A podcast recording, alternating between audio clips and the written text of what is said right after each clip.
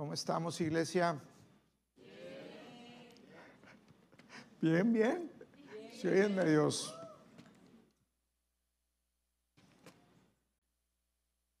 Parece que esto cada día está más flojo, hay que, hay que ajustarlo. Bueno, vamos a la palabra y les quiero decir a los que nos están viendo en línea, en la transmisión o nos ven después, este, si tú no vienes a Gracia y Fieres de Ciudad Victoria, te estás perdiendo de algo poderoso. Aquí está la presencia de Dios, hay un mover, hay un río. Dios está haciendo cosas poderosas en este lugar. Yo sé que ahí tú recibes la palabra y es poderoso, pero te digo, anímate y vente aquí con nosotros. Queremos que estemos reunidos contigo en este lugar y, y bueno, yo estoy seguro que, que ya no vas a cambiarlo por estar viéndolo en tu casa, vas a querer estar aquí. Y bueno, pues vamos a la palabra. El día de hoy voy a darte una enseñanza, algo que es básico, ya lo he enseñado aquí, ya lo hemos enseñado en varias ocasiones, pero creo que es importante eh, porque llegan personas nuevas y tienen que escuchar los fundamentos, tienen que eh, estar cimentados en los fundamentos de la fe, en la gracia de lo que nuestro Señor Jesucristo hizo por nosotros. Entonces, hoy le titulé, eh, ¿y quién eres tú? Si es correcto, si le puse, todavía no se abre mi computadora, voy a esperar. ¿Y tú quién eres? ¿Y tú quién eres? Y dile a la persona que está a tu lado y dile, hazle esta pregunta, ¿tú quién eres? Y cuando hablo de quién eres, estoy hablando de, tu, verdadero, tu verdadero yo, tu verdadera identidad. Es muy importante que conozcamos quiénes somos, nuestra identidad. Es algo fundamental como hijos de Dios. ¿Cuántos aquí tienen a Jesucristo como su Salvador. ¿Quiénes han creído aquí que Jesucristo es su Salvador? Bueno, entonces si tú recibiste a Jesús como tu Salvador, tú naciste de nuevo, dice la palabra, que nacemos de nuevo, nacemos del Espíritu cuando creemos en Jesús. Así Jesús un día le dijo a un maestro de la palabra, maestro de la, de la ley a Nicodemo, le dijo, Nicodemo, es necesario que nazcas de nuevo. Y él se quedó pensando, dice, ¿cómo es eso? ¿A poco tendría ya de adulto, como soy, entrar otra vez en el vientre de mi madre y nacer? Le dijo Jesús, no. Dice, ¿cómo no entiendes esto siendo un maestro de la ley, de la palabra? Le dijo, lo que es del espíritu, espíritu es, y lo que es de la carne, carne es. Y cuando nosotros creemos en Jesús como nuestro Señor, y nuestro Salvador, nosotros nacemos en el Espíritu. En 2 Corintios, capítulo 5, perdón, 2 Corintios, sí, capítulo 5, verso 17, dice, de modo que si alguno está en Cristo, nueva criatura es. Las cosas viejas pasaron, he aquí, todas son hechas nuevas lo que está diciendo aquí, si tú creíste en Jesús, si tú estás en Cristo, si Jesús es tu Salvador, si tú naciste del, Espíritu, dice, tú eres una nueva criatura. Y la palabra criatura eh, está refiriéndose a una nueva creación, alguien que no existía antes. Como decir una especie nueva. Cuando tú naces de nuevo en Cristo Jesús, tú eres una nueva creación. Dice, las cosas viejas pasaron, tu viejo yo pasó. Dice, he aquí todas son hechas nuevas. Y esta es la realidad espiritual de lo que sucede cuando estamos en Cristo, cuando creemos en Cristo Jesús. Somos otras personas. Amén. Y Muchos esperan que haya en esto un, cambio físico o un cambio intelectual, pero no es así. Lo que sucede cuando dice ahí que somos una nueva creación, somos una nueva, un nuevo espíritu ahora vivo, conectado a la vida de Dios. Dice la palabra que estábamos muertos, antes de llegar a Cristo estábamos muertos en delitos y pecados. Estábamos separados de Dios, ajenos de la vida de Dios, pero cuando creemos en Jesús, nacemos de nuevo y nuestro espíritu recibe vida, recibe la vida de Dios. Dice la palabra que, que el espíritu de Dios viene y mora con nuestro espíritu y son uno. Tú y Dios en tu espíritu ya son uno. Tú tienes la vida de Dios. Dice la palabra que como Cristo es, así somos nosotros en este mundo. Tu espíritu renacido es, es nuevo, es una creación perfecta. Tú estás en, en, en una condición de perfección en tu espíritu. Eso no sucedió en tu carne. Cuando tú naces de nuevo, si tú eres gordo, tú sigues siendo gordo. Eso puede ser cambiado, gloria a Dios. Si tú estás bonito, eres bonito. Si estás feo, puede ser cambiado, gloria a Dios. Decía mi esposa hace unos días, me decía, no, mi amor, si no hay mujeres feas, lo que hay es hombres, eh, maridos pobres. Le digo, ¿y ahora qué te quieres hacer, mi vida? No, es que, bueno, tú estás bien bonita. Tú estás bien bonita. Entonces, no cambiamos ahí. De hecho, en nuestra otra parte de nosotros, de nuestra persona, nuestra persona está compuesta de tres áreas, dice la Biblia. El espíritu, que es el centro, es lo principal, y nuestra carne y nuestro cuerpo, perdón, nuestro cuerpo y nuestra alma, nuestro intelecto. Entonces somos un espíritu que vivimos en un cuerpo. Esta casa, el cuerpo, un día se va a desgastar, pero tú, verdadero yo, tu espíritu es eterno. Y tenemos un alma, tenemos intelecto, y ese tampoco cambia. Si tú no eras bueno en matemáticas, Tú naces de nuevo y sigues siendo malo para las matemáticas. O sea, no hay, pero eso también está sujeto a cambio, gloria a Dios. Todas las cosas están sujetas a cambio en Cristo Jesús. Todo. Pero el origen, la esencia, de donde surgen todas las cosas, así como dice en la palabra en Hebreos 11, en el verso 2, creo que dice, por la fe entendemos, decía el, autor de Hebreos, decía, por la fe entendemos que el universo fue hecho por la palabra de Dios. De modo que lo que se ve fue hecho de lo que no se veía. ¿Qué quiere decir eso? Que todo lo que vemos fue hecho de algo que no se ve, que es del Espíritu. Todo está sujeto a cambio por las cosas espirituales. Tú recibiste una nueva vida, tú recibiste una naturaleza divina, tú recibiste eh, todo lo que Cristo es, tú también ya lo recibiste. Eres, dice la palabra que somos herederos y coherederos con Cristo.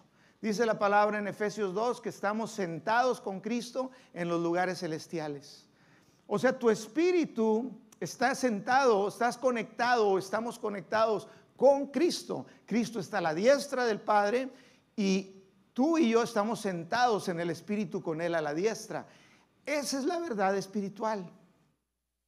Aquí la verdad natural es que tú estás sentado en una silla bien cómoda y la verdad eh, de tu alma es que estás aprendiendo, estás escuchando y que estás contento. Amén. Pero es importante que entendamos quiénes somos, cómo fuimos hechos en Cristo, cómo en realidad tu verdadero yo, cómo eres en Cristo Jesús. Por eso te vuelvo a preguntar, ¿y tú quién eres? ¿Con qué parte de ti te identificas? En el Espíritu recibimos gozo, paz, fe. Dice la palabra en Gálatas 6 que el fruto del Espíritu es amor, gozo, paz, fe, mansedumbre, templanza, dominio propio o templanza son las mismas. Tú recibiste eso en el Espíritu. Eh, ¿Y, con quién te identificas más? La carne, eh, tu cuerpo es muy fácil detectarlo. La carne es tus cinco sentidos, lo que veo, lo que toco. Si tú te guías, si tú te ves a ti mismo, decir, esta es la realidad. Yo, mi realidad es lo que yo veo, lo que yo toco, lo que yo oigo, lo que yo huelo. Entonces, tú estás identificándote con, tu realidad de quien tú eres de acuerdo a tu carne y no tu espíritu. Igual puedes decir, no es que yo me identifico con, con, lo que pienso. Y, yo pienso de esta manera, yo siento de esta manera, mis sentimientos están así. Eh, y te puedes tú y decir, yo soy esta persona. Mi pregunta es, ¿quién, como dijo Jesús un día, quién dicen que soy yo? Y eso es importante que sepamos quién eres tú. ¿Quién eres tú? ¿Quién soy yo en Cristo Jesús? ¿Cómo somos en Cristo Jesús? ¿Quién es el verdadero yo ahora? La esencia, la verdad. Porque de lo espiritual parte todo. La religión por mucho tiempo ha querido cambiar a las personas, empezando por el exterior. Cambia, sea así, ya no seas cochino, bañate, vete bonito, hazte así, camina así, ponte un saco, una corbata. Me dicen, pastor, ¿qué pasó? Póngase el saco grandote y la corbatota de colores. No. Yo quiero ser primero cambiado y entender lo que sucedió en mi espíritu. ¿Quién soy yo? En Cristo Jesús. ¿Cómo soy yo en Cristo? Eso es, eso es lo importante.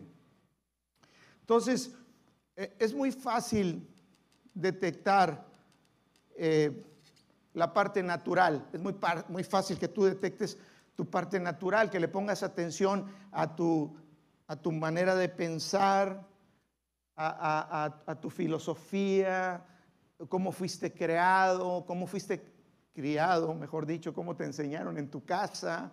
Este, eres mexicano, tienes cierta cultura y te identificas eh, con eso, te identificas con una parte tal vez contraria a, lo que es tu espíritu y te identificas con la depresión en lugar de con el gozo. Hace un momento en el espíritu estábamos gozando. Sabes, en el espíritu hay gozo. Dice la palabra que en su presencia hay plenitud de gozo y delicias a su diestra para siempre. Que el gozo del Señor es nuestra fuerza. Eh, un corazón triste dice seca los huesos, mas un corazón alegre hermosea el rostro, pero dice más un corazón alegre. ¿Qué dice? ¿Cómo? Constituye un buen remedio. Constituye un buen remedio. ¿Quieres estar bien? Dios quiere que estés alegre. Dios es alegre. Por eso eh, tenemos que ver en qué, en qué parte, con quién me identifico yo, con cómo me veo. Y te pregunto, ¿quién, quién eres tú? Porque si tú estás en Cristo Jesús, tú eres una nueva creación. Las cosas viejas pasaron y aquí todas son hechas nuevas. ¿En qué conciencia o en qué nivel de conciencia caminas con referencia a tu espíritu? O dices, no, yo estoy consciente de lo que veo, de lo que siento, de, ay, mis pensamientos, mi sentimiento. ¿Eres guiado por, por eso? Entonces tu vida está guiada por la carne. Pero Dios quiere que seamos guiados por su espíritu. Amén.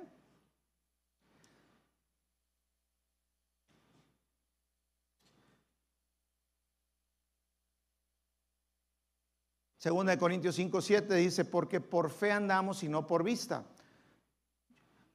Así es como Dios quiere que caminemos, por fe. ¿Fe en qué? Fe en lo que Jesús hizo por nosotros. Jesús pagó por nuestros pecados para que nosotros pudiéramos recibir el Espíritu Santo, para que tú y yo pudiéramos recibir salvación, para que tú y yo pudiéramos nacer de nuevo, para que tú y yo pudiéramos tener vida eterna, para que tú y yo estuviéramos conectados a Dios, para que tú y yo tuviéramos la vida de Dios, la vida Zoe. Yo creo que la razón principal, y, estoy seguro que no me equivoco, por la cual Cristo murió por nosotros es para que tú y yo pudiéramos recibir su Espíritu. Porque el recibir su Espíritu es donde recibimos todo de Dios. Ahí está nuestra conexión con Él. Dice la palabra que Dios es Espíritu. Dice que cuando creó al hombre en Génesis capítulo 1, capítulo 2, dice, hagamos al hombre a nuestra imagen. Dijo Dios, platicando con Jesús y el Espíritu Santo, digo, hagamos al hombre a nuestra imagen. ¿Qué es a nuestra imagen? Igual a nosotros, espíritu. Tú eres un espíritu, vives en un cuerpo y tienes un alma, un intelecto. Así nos hizo Dios. Porque Dios quería personas con quien tener una comunión y una relación. Pero en realidad la esencia de, la vida está en el espíritu. El día que Adán y Eva pecaron, el día que Adán y Eva desobedecieron a Dios, dice que murieron. Pero no murieron físicamente, eso sucedió después, paulatinamente. Murieron espiritualmente. La muerte espiritual produce paulatinamente muerte en todas áreas de nuestras vidas, en nuestras emociones, en todo. Pero la vida espiritual, la vida de Dios en nosotros, produce vida. Por eso te digo que tu cuerpo está sujeto a cambio cuando tú estás en Cristo. Tu, tu, tu, tu pensamiento, tus emociones están sujetas a cambio. Lo que nunca va a cambiar es cómo tú eres ahora en el Espíritu. Como tú eres hoy en el Espíritu, vas a ser en la eternidad. El Espíritu ya no mejora, eres tan perfecto como Cristo. Lo dice la palabra. En Tito capítulo 2, no me acuerdo qué versículo dice, para que tengamos confianza en el día del juicio, porque como Él es, así somos nosotros en este mundo. Tú no vas a mejorar, de hecho, eh, cuando tu espíritu no, no, es el que se alimenta, tu espíritu está tan completo, tan lleno de vida, tan lleno de poder. Lo que alimentamos es, es nuestros pensamientos, nuestra alma, para que pueda entonces fluir el espíritu. ¿Vamos bien hasta aquí?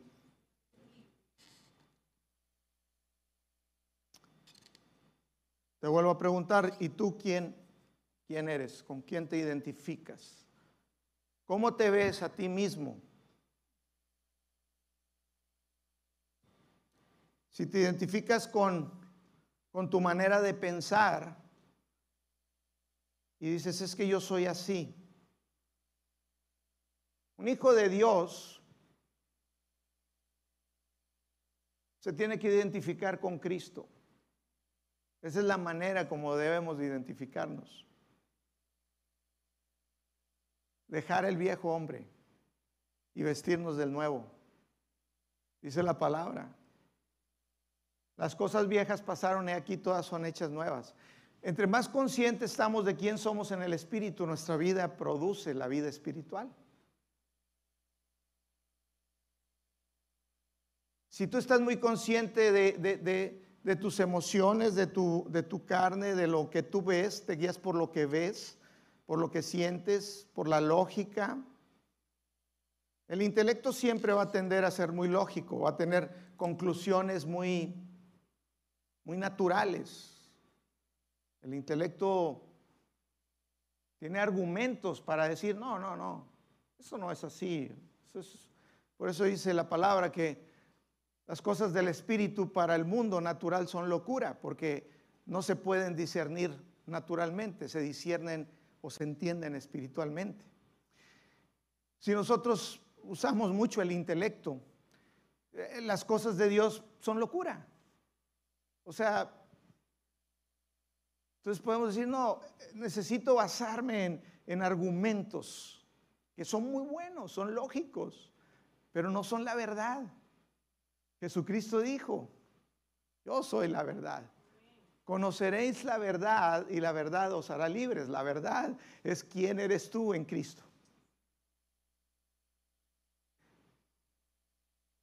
¿Y tú quién eres? ¿Cómo te ves a ti mismo? Esa es una pregunta que, que deberíamos todos los días hacernos, porque cada día decidimos cómo caminamos. Cada día yo decido que hoy me levanto y camino por fe y no por vista. Camino contrario a lo que veo, a lo que siento. Camino por lo que soy en el espíritu. Dices tú, pero ¿cómo sé quién soy yo en el espíritu? En la carne sí sé, porque en la carne yo siento, yo huelo, yo veo, yo toco, yo, yo oigo. En el alma, pues también. Ayer me hablaron feo y sentí feo, ay, quería llorar. Lo identifico, el alma la identifico, ay, me siento mal, estoy triste, estoy preocupado. Es fácil darte cuenta, pensar. No, es que yo pienso así, hermano. Algunos les digo, bueno, está bien que pienses, pero, pero ¿qué, ¿cómo piensa Cristo? Tú tienes la mente de Cristo. La palabra dice que tenemos la mente de Cristo. Entonces, ¿cómo me doy cuenta que quién soy yo en el Espíritu? ¿Alguien trae una Biblia de papel? ¿Cómo me doy cuenta? Porque el Espíritu no lo puedo sentir. El alma sí, el cuerpo sí, lo oigo, el alma siento, ay, me lastimaron, ay, estoy bien contento. Lo percibo, me doy cuenta. Pero el, el espíritu, ¿cómo? El espíritu no hay ninguna cosa que tú puedas decir, ah, sí, ya lo siento. El espíritu necesita un espejo. ¿Cómo soy yo en el espíritu? Por medio del espejo de la palabra de Dios. Aquí dice en la palabra, ¿quién soy yo? cómo soy, qué tengo y qué puedo hacer. ¿Quieres saber cómo eres en Cristo? ¿Qué tienes tú? ¿Cómo eres? ¿Qué tienes? ¿Y qué puedes hacer? No hay otra. Tienes que ir a este espejo y leer y ver que dice que yo soy la justicia de Dios en Cristo Jesús, que yo soy cabeza y no cola que yo estoy arriba y no abajo, que yo fui bendecido ya con toda bendición. Yo no ando buscando bendiciones porque ya fui bendecido en Cristo. Dice Efesios 1.3, gracias al Padre de nuestro Señor Jesucristo que nos bendijo con toda bendición. Tú estás bendecido. Si dices, ay, bendíganme, bendíceme Dios, bendíceme hoy. Entonces estás negando lo que Cristo ya te dio. Estás negando tu, tu herencia. Dice la palabra que somos herederos y coherederos con Cristo Jesús que todo lo que pertenece a la vida y a la piedad ya nos fue dado. Creo que es 2 Corintios 1:20 que dice, todas las promesas, todas las buenas promesas de Dios para la vida del hombre, dice, en Cristo ya fueron cumplidas con un sí y un amén. Todas sus promesas. Yo no estoy esperando Dios, cumple tus promesas. Dice, ya las cumplí. Lee la palabra. Y la palabra dice que en Cristo ya están cumplidas. ¿Qué yo tengo que hacer? Yo tengo que caminar cada día por fe en lo que dice la palabra. ¿Quién soy yo? ¿Qué tengo yo y qué puedo hacer? La palabra dice que tú tienes autoridad, que en tu palabra, en tu boca hay poder. Dice el poder de la vida y la muerte está en la boca. Tú decides hoy bendecir tu vida, lo que haces. ¿Qué tan consciente estás? Yo le digo a mi esposa, yo estoy bien bendecido. Yo entro a un lugar, digo, yo tengo un estacionamiento, está todo lleno, dice, y al frente. Y yo llego y me estaciono. Digo, ahí está el lugar que tiene Dios para mí. Yo tengo gracia y favor. Cuando yo entro a un lugar y hago un trámite, yo tengo gracia y favor. Me voy soltando unción desde antes. Y oh, Amambrose. Yo estoy lleno de gracia y favor. Cuando yo vengo aquí, digo el gozo del Señor. Uh, ¿Qué sucede? El gozo. Ah, es que el gozo es porque no tengo problemas. No, hombre, sí tengo problemas. Pero yo no voy por vista, voy por fe. Los problemas no me los voy a acabar. Un día fue con un pastor muy famoso, uno de los hombres de Dios más grandes que ha habido en la tierra, Kenneth Hagan. Un día llegó un señor porque dijo Kenneth Hagan, me voy a poner de acuerdo contigo en oración por cualquier cosa que pides, nuestro Padre Celestial no lo va a conceder. Si pedimos alguna cosa de acuerdo a su voluntad, Él nos oye. Y si Él nos oye, sabemos que tenemos las peticiones que le hayamos hecho. Así que quiero que vengan aquí conmigo y que crean. Y yo voy a orar contigo y nos vamos a poner de acuerdo. Y tú vas a recibir de Dios. Vamos a escuchar el testimonio de que tú recibiste. Y dice que vino un hombre enfrente y le dijo, Pastor Kennedy Hagan, vengo con usted para que ore por mí, que yo no vuelva a tener problemas en mi vida. Y le dijo él, bueno, entiendo que me estás pidiendo que ore por ti para que te mueras.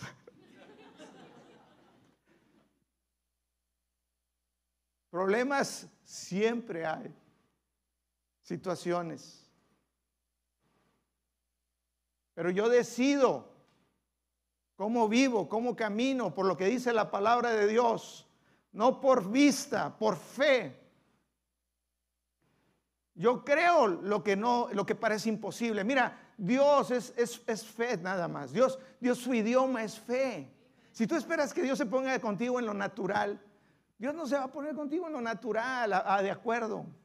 Dios, Dios es un Dios de fe, su lenguaje es fe. Dios dice, a ver, ponme la difícil, hijo. ¿Por qué te limitas? ¿Por qué piensas como tú? Piensa como yo.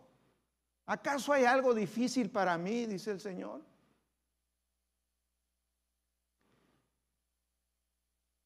Así que no, no, no, sé qué estés atravesando. Pero tú en tu espíritu tienes provisión ya. Quien tú eres en Cristo tienes provisión para todo. Amén. En tu Biblia, gracias. Dice el pastor, no trae Biblia. No, no, no traigo Biblia de papel hoy, se me quedó la primera vez. Me subí a la camioneta y ya venía rápido porque se nos hacía tarde, teníamos una junta a las seis y no es pretexto y dejé mi Biblia, pero bueno, traigo mi Biblia en mi teléfono ¿Quién sabe dónde quedó? Ah, ya está. Préstamela porque voy a usar unas citas ahí y no traigo Biblia. Gracias, mi vida. Entonces, ¿y tú quién eres?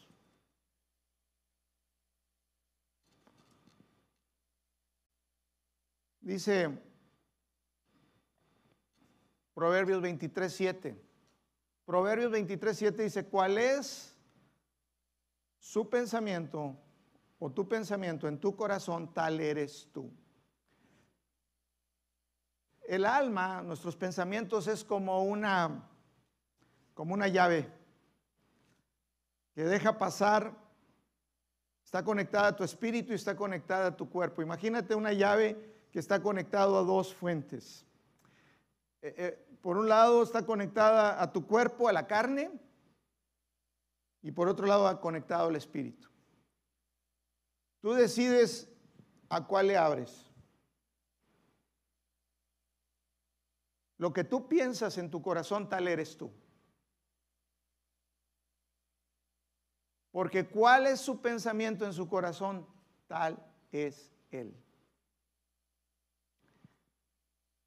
Mi pregunta es, ¿Tú quién eres? ¿Quién piensas tú que eres? ¿Con quién te identificas? ¿Cómo vives? Porque en el Espíritu está la vida, está la, vida de Dios. Si tú te enfocas en la carne, te estás enfocando en muerte. Si tú te estás enfocando en tus sentimientos, los sentimientos son sub y baja. Un día estás acá y otro día estás allá es inestable, lo único que permanece y es estable es la, verdad espiritual.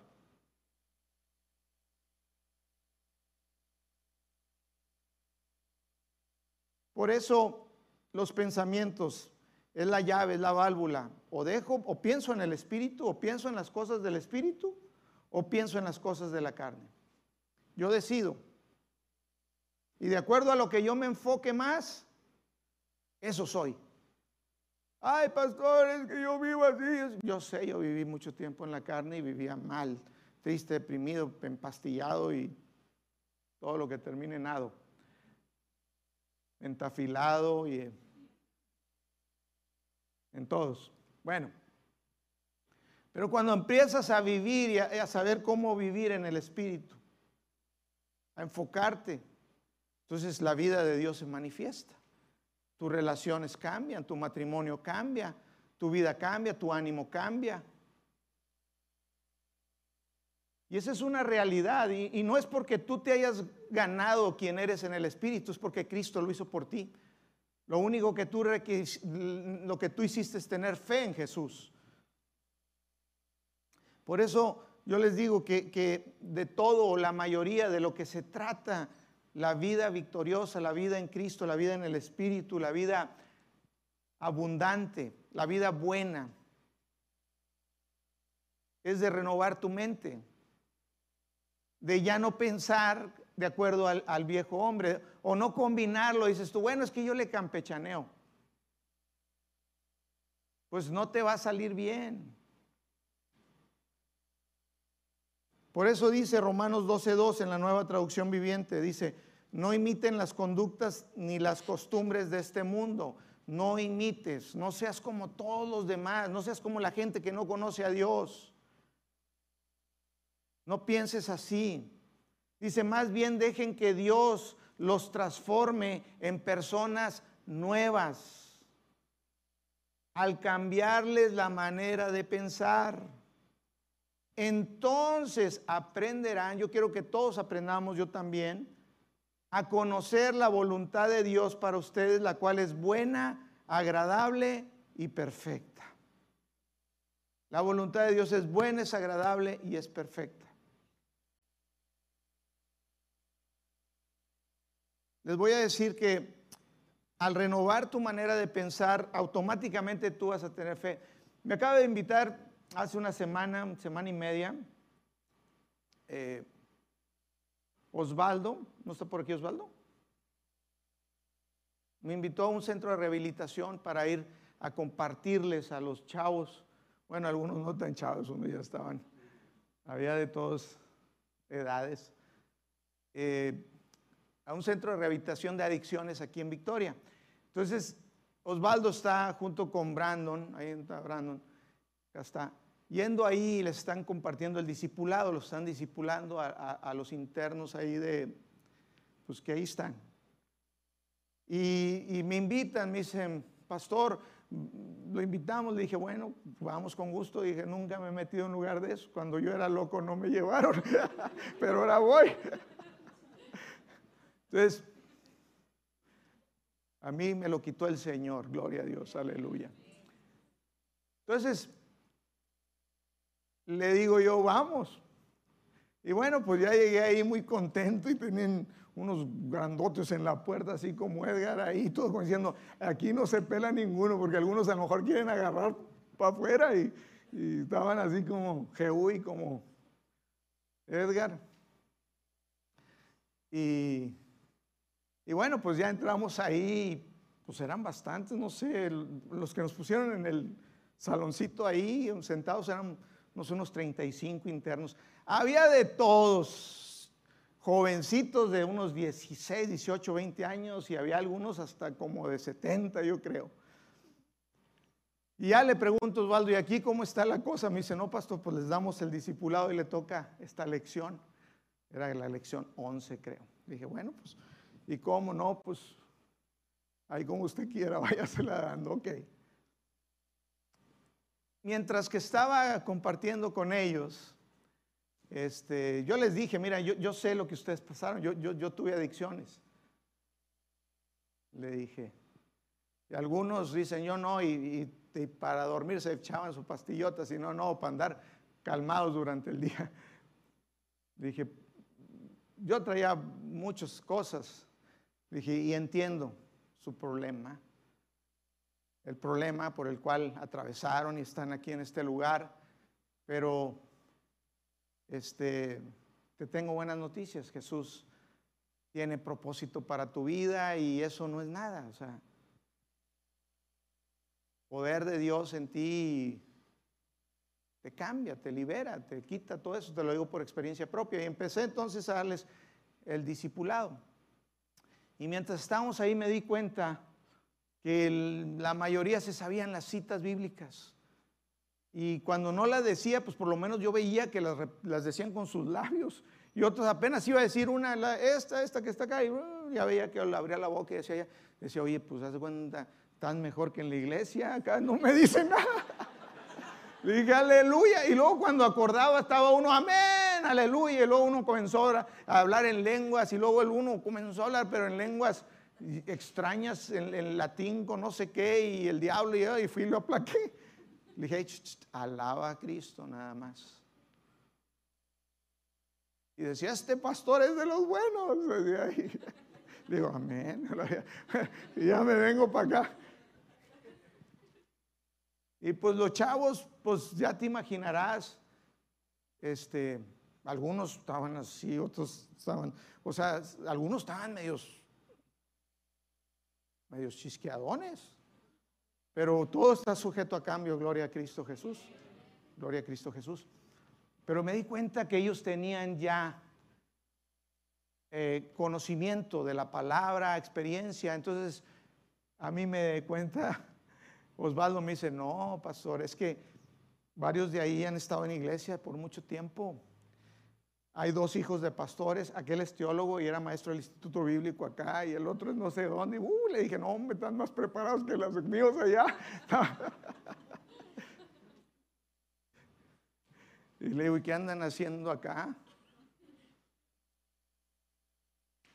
La mayoría están conectados con religión no saben quiénes son, ellos se ven como... Entonces cuando paran a uno y, va a ver, danos testimonio si ahorita algo en tu vida, con lo que compartió el pastor, le dijo Osvaldo y uno se paró y dijo, bueno, como usted sabe, pues uno que es un enfermo a las adicciones, y ahí como que me caló acá en el espíritu. Y le dije, sabes una cosa, tú no estás enfermo. Tú tienes a Cristo en tu corazón. Tú tienes un problema por el cual estás atravesando, pero, pero tú no estás enfermo, tú no estás si tú te ves así, si tú crees que tú eres eso, así vas a quedarte. A lo mejor piensas que estás siendo que te están controlando, que eres un enfermo que tienen que controlar, pero no te curas, eres crónico y no es esa la verdad. En Cristo Jesús te quita eso, e, eso no es nada. Cuando tú conoces quién eres en Cristo Jesús, Le dije, vete, véanse, les dije a ellos, véanse por favor, véanse libres, véanse, mira, les dije, véanse en el Espíritu, porque era la lección era sobre ser llenos del Espíritu Santo. Le dije, el Espíritu Santo que está en ustedes, les dije, todos recibieron a Cristo, amén, aleluya. Yo los veía muy prendidos, todos tatuados con la muerte, pero bien, aleluya, contentos. Oraba por ellos.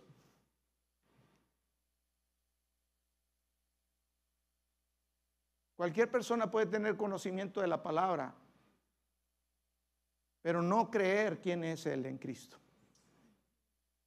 No me importa cuánto tiempo hayas pasado en tú en iglesias escuchando de Dios, pero si tú no crees quién eres tú, si tú no te enfocas y caminas por fe y, te y, mira, la fe no niega la realidad. La fe la cambia. La fe no niega los hechos. Hay hechos naturales, sí, hay problemas. Y eso la fe no los cambia. No puedo decir, ah, no, no tengo problemas, cierro los ojos.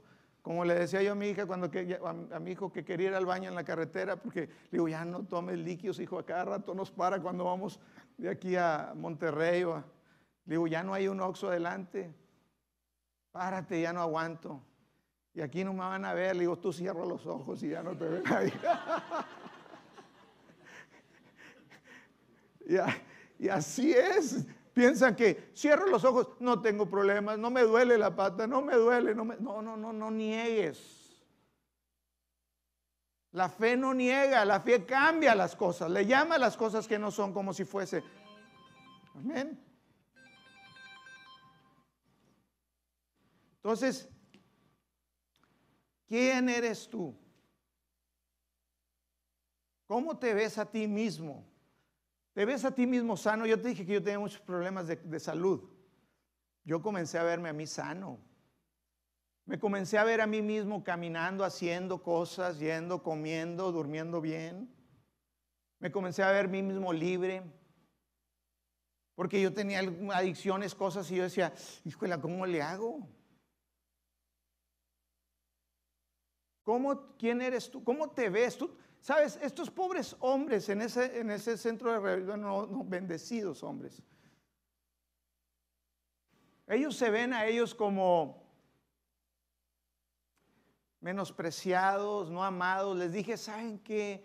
Ustedes son amados. Dios los ama, yo los amo, Dios los ama. Ellos se sienten eh, eh, escoria o, mal. Eh, digo, no, tú tienes propósito, esa es la verdad en Cristo Jesús. Todo hijo de Dios tiene propósito. Pero si ellos se siguen viendo, como dicen algunos, ah, es que yo solo soy un pecador, salvo por gracia. Tú no eres un pecador si estás en Cristo. Tú eres la justicia de Dios en Cristo Jesús. Romanos capítulo 5 dice que por el pecado de uno, por Adán, muchos fueron constituidos en pecadores. Pero por el obrar de uno, Jesucristo, muchos son constituidos justos.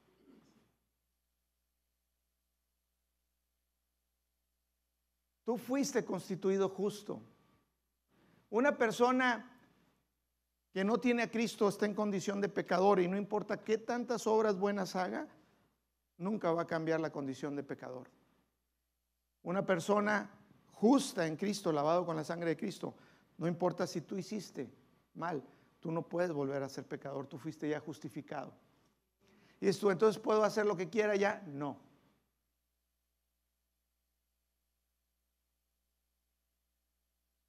Dice en Tito, creo que es capítulo 2, que esa gracia, el conocer ese amor de Dios incondicional y lo que hizo Cristo por nosotros, su gracia nos enseña a vivir justa y piadosamente, nos enseña a vivir correctamente.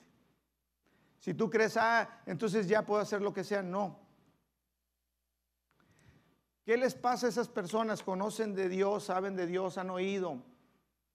Si ellos dicen yo soy enfermo, pues ahí se van a quedar. Mi matrimonio es malo, así lo ves, ahí te vas a quedar. Soy estéril, ahí te vas a quedar.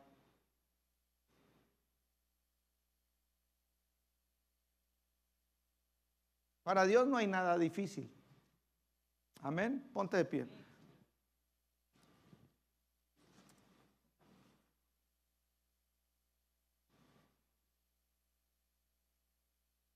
Si toca, vamos a orar.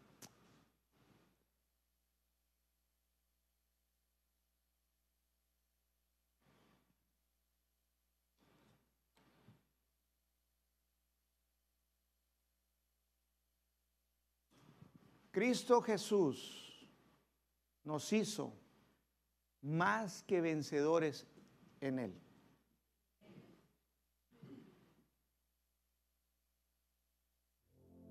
Tú tienes todo, estás capacitado con todo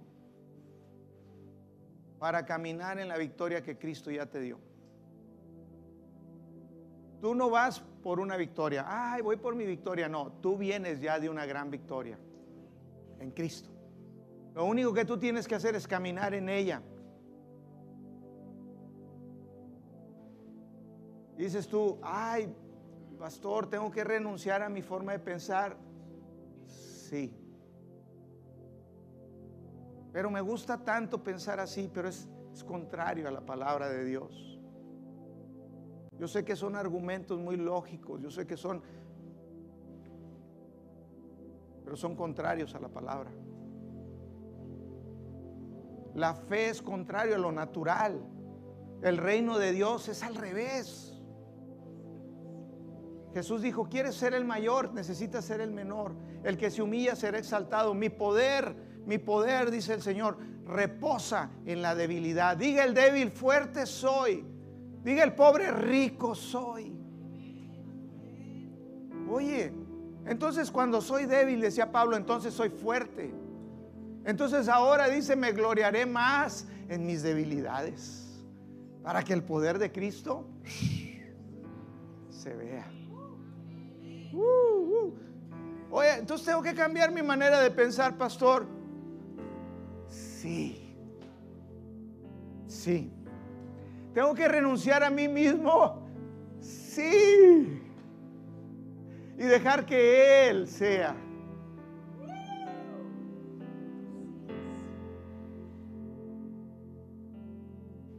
Tú eres más que victorioso en Cristo. Tú eres la justicia de Dios en Cristo. El diablo te quiere engañar que tú eres otra cosa para que vivas como mendigo, para que vivas como como barbario en la basura. No, tú eres rey y sacerdote. Tú fuiste llamado para reinar con Cristo. Tú eres real sacerdocio, nación santa. No hay palabras para decirte quién eres tú en Cristo Jesús. Ni la Biblia entera puede describir quién tú eres en Cristo. Ah, que ayer la regué, metí la pata, pues sacúdate, sacúdete, ya ni modo, yo también la meto la pata. Yo la he regado muchas veces. ¿Y qué puedo hacer? Deshazte de todo peso de pecado que te asedie, quítatelo. Simplemente dejo atrás lo que quedó atrás y me, me, extiendo hacia adelante, hacia la meta, hacia el supremo llamamiento en Cristo, hacia la vida que Dios tiene para mí.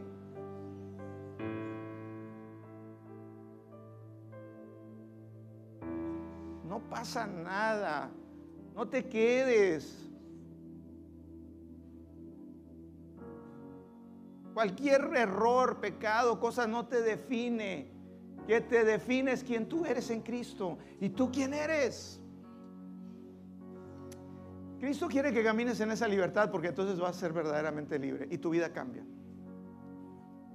Si tú dices, ay, no, no, no, ninguna condenación hay para los que estamos en Cristo Jesús. ¿Qué quieres que te diga? ¿Que me ponga a llorar contigo por la tontería?